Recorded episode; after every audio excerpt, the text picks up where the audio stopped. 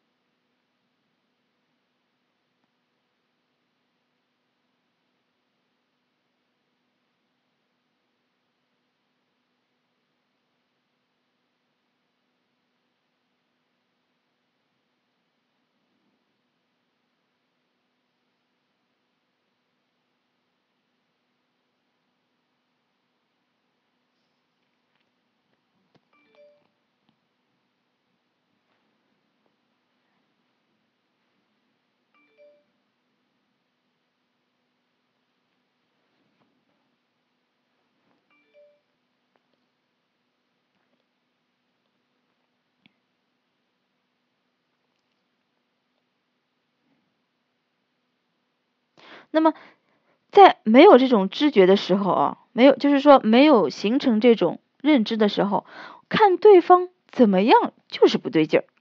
当自己心态转变了以后，对方的行为就不再困扰啊自己，不成问题了就。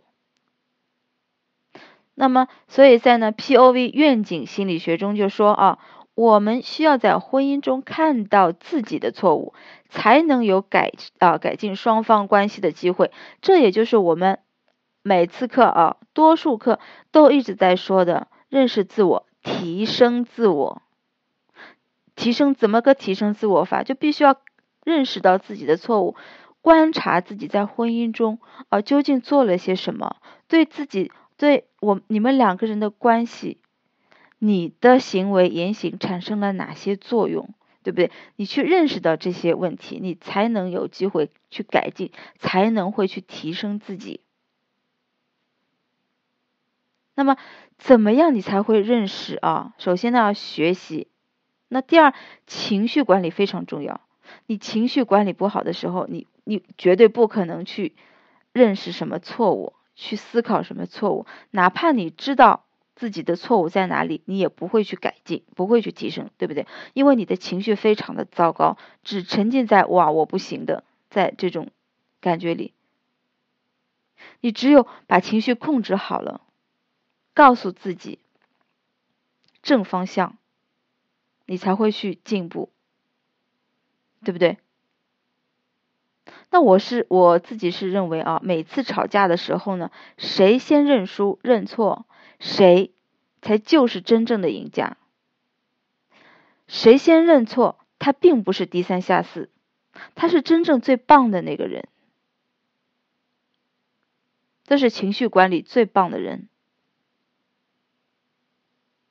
也许你会说，明明对方无理，我这样是不是会宠坏他？其实不会。重要的就是在争执的当下，你先缓下来，让大家气都消了，再来理论，对吧？气都消了，然后要过几天，对吧？找个大家都愉快的时候，你再谈论，好好的谈论这件事情。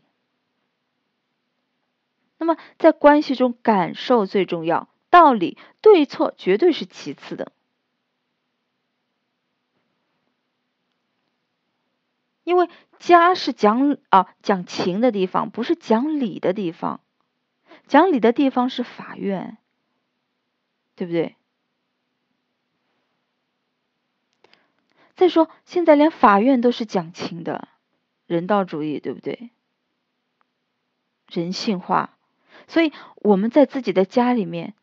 和对方都不讲情，不讲情了，对方对方对你还会有情吗？